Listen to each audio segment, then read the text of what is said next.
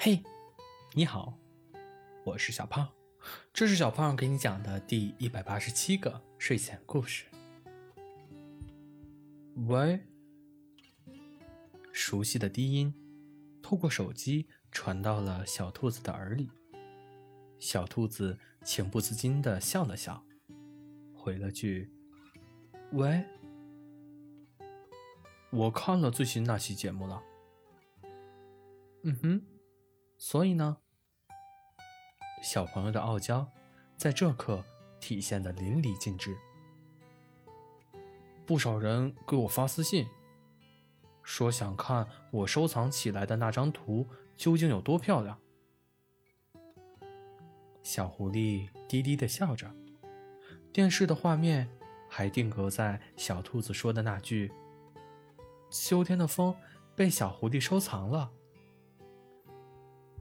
那你说说，漂不漂亮？小兔子的心漏跳了一拍这个该死的小狐狸，声音要不要这么迷人？如果不漂亮的话，我怎么可能会把它顺回家呢？小狐狸笑着，语气极尽温柔。所以，小狐狸的意思就是，遇到漂亮的东西都想着顺回家，对吧？小兔子嘟了嘟嘴，故意说着。当然。电话那边听了小兔子的话，传来了肯定的声音。小兔子听了这话，心头有些微涩。还没来得及再次开口，小狐狸便又笑着说：“有关于你的一切，在我心里都是漂亮的，那我当然要把它顺回家。那其他漂亮的东西呢？”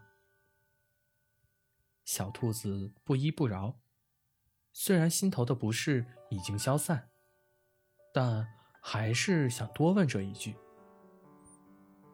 除了你，还有什么是漂亮的？小狐狸知道小兔子想听什么，情话王的实力在这一刻显得淋漓尽致。小狐狸，小兔子皱了皱鼻子，拉长了尾音。我知道，等疫情过去了，我们就去吃火锅。再吃你爱的小龙虾，好不好？小狐狸也很想他的小兔子，每天都在想。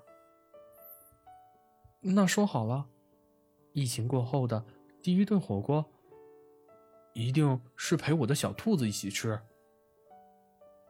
小兔子的话还没有说完，小狐狸就接过了话茬。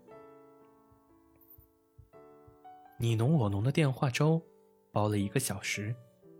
挂断了电话的小狐狸盯着电视屏幕，思绪流转。是什么时候养成了把有关于他的东西都送回家的习惯呢？小狐狸挠了挠头，起身来到了书房。那幅他画的秋天的风，赫然摆在最显眼的位置。挪开视线，和小兔子在《想和你谈恋爱》这个节目里一起戴过的同款饮料眼镜，被摆在了书架上。冬天绽放的玫瑰里的玫瑰花瓣，被他夹在了小兔子日前曾读过的《伪所罗门书》。那抹玫瑰是一个例外，而喜欢那朵玫瑰的你。是我的挚爱。小兔子盯着鞋柜里的水晶鞋，陷入回忆。在我的心里，灰姑娘就应该配水晶鞋。和小狐狸一起录的那期节目，他的小狐狸送上了一双闪亮的水晶鞋。他动了心思。在休息的时候要换上那双鞋，出乎意料的合适。这双鞋是小狐狸带过来的。道具组如实将实情告诉前来要鞋的小兔子，所以他心安理得的把这双鞋顺回了家。